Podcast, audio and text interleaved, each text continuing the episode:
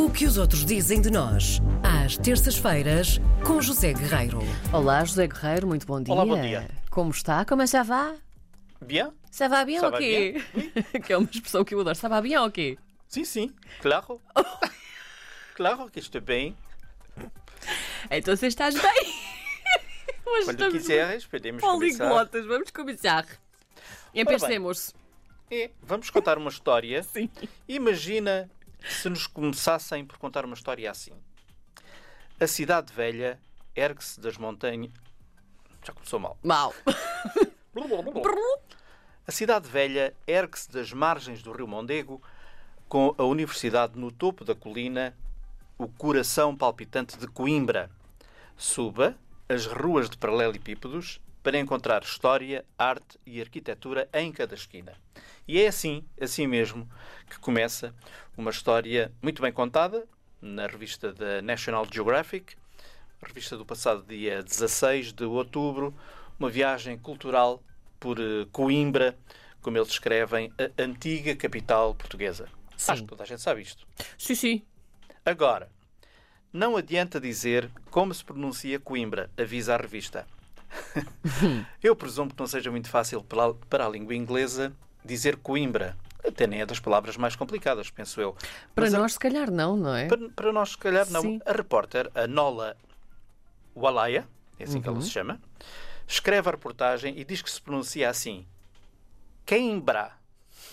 Ah, é uma queimbra que se É dá uma queimbra. na perna. Ela, ela, ela escreve e depois eh, tenta, tenta escrever este queimbra, que é um Q de 9, um U, dois S, um M, um hífen e um Bra. Queimbra. Pronto. Então, queimbra.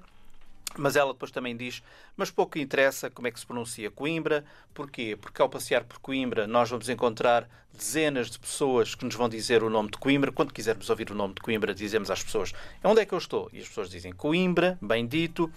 Ah, e depois é deixar-se levar pela- pelas ruas labirínticas da, da cidade, da Catedral Medieval ao Seminário, para descobrir ah, este património que é reconhecido pela Unesco. Ela escreve que a Universidade de Coimbra é incontornável, claro, está em todo lado, sempre que se fala de Coimbra, porque é a coroa no topo da colina da cidade. A Universidade de Coimbra é uma das mais antigas da Europa e a mais antiga de língua portuguesa e ela ficou eh, extremamente deslumbrada com alguns tesouros que descobriu. Uma delas, um desses tesouros é a, capitela, eh, a Capela de São Miguel, que remonta ao século XVI e que tem, como ela escreve, e agora vou citar, azulejos de parede, a parede, órgão barroco, altares laterais, rococó, carmesim. Assim se lê. Eh, um outro tesouro que ela descreve é a Biblioteca Joanina, não sei se conheces. Não, não Tens conheço. Eu, eu confesso É que. a glória das bibliotecas portuguesas, para não dizer da Europa, para não dizer do mundo. É claro que eu não conheço a esmagadora maioria das, das, eh, bibliotecas eh, do Sim. mundo. Mas é qualquer coisa de, de excepcional, porque na verdade hum, a Biblioteca Joanina tem desde logo um, um- um condimento que chama a atenção das pessoas: é que tem morcegos. Lá dentro. Sim, vivem lá desde é há 250 fantástico. anos. Como é que eu não sabia disso? Já lá teria ido, eu adoro morcegos. E ela descobriu isso. Se bem que nesta altura não convém dizer isto assim, mas pronto. Exato, portanto, repara, Sim. eh, abriga qualquer coisa como 60 mil livros, Sim. uma coleção inestimável, claro, de geografia, medicina, direito, filosofia, etc. Preservada por regulamentos muito rígidos de entrada de pessoas eh, e por uma colónia de morcegos residente, uma colónia que vive lá dentro, desde há 250 anos. Qual é o objetivo? Caçam os insetos que andam durante a noite a tentar picar os livros e que não Sim. conseguem. Pronto.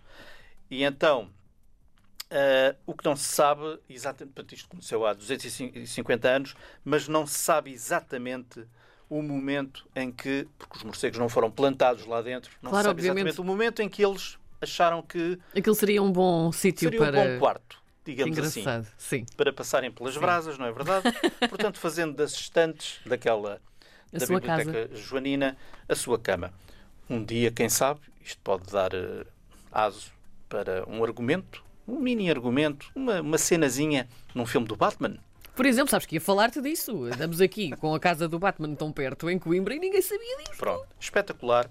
E, ahm, a National Geographic eh, dá conta também deste, deste, desta parte dos morcegos na Biblioteca Joanina. Por fim, a revista destaca também uma coisa muito importante, uma notícia que eu eh, dei desde meados dos anos 90, que é o magnífico mosteiro de Santa Clara a Velha, que é uma espécie de ruína romântica, um, um espetáculo fantasmagórico, como ela escreve, na margem ocidental do Rio Montego, que é um, um mosteiro ligado à figura da Rainha Santa Isabel, Sim. Que desde sempre teve uma convivência muito má com o Rio Mondego, ou seja, não havia propriamente os estudos uh, desde há uns séculos atrás que há hoje, não é? E então uh, boa parte do, do mosteiro esteve sempre debaixo d'água. Sim. E então, após uma longuíssima uh, restauração que começou em meados dos anos 90, e é por isso que eu te digo que eu dei várias vezes a notícia disto, como é que as obras estavam a, a desenvolver, etc. Fiz reportagem lá durante as obras, mas o facto é que, entretanto, este mosteiro, que é espetacular, ganhou a sua glória e merece uma visita e é também destacado neste artigo do National Geographic.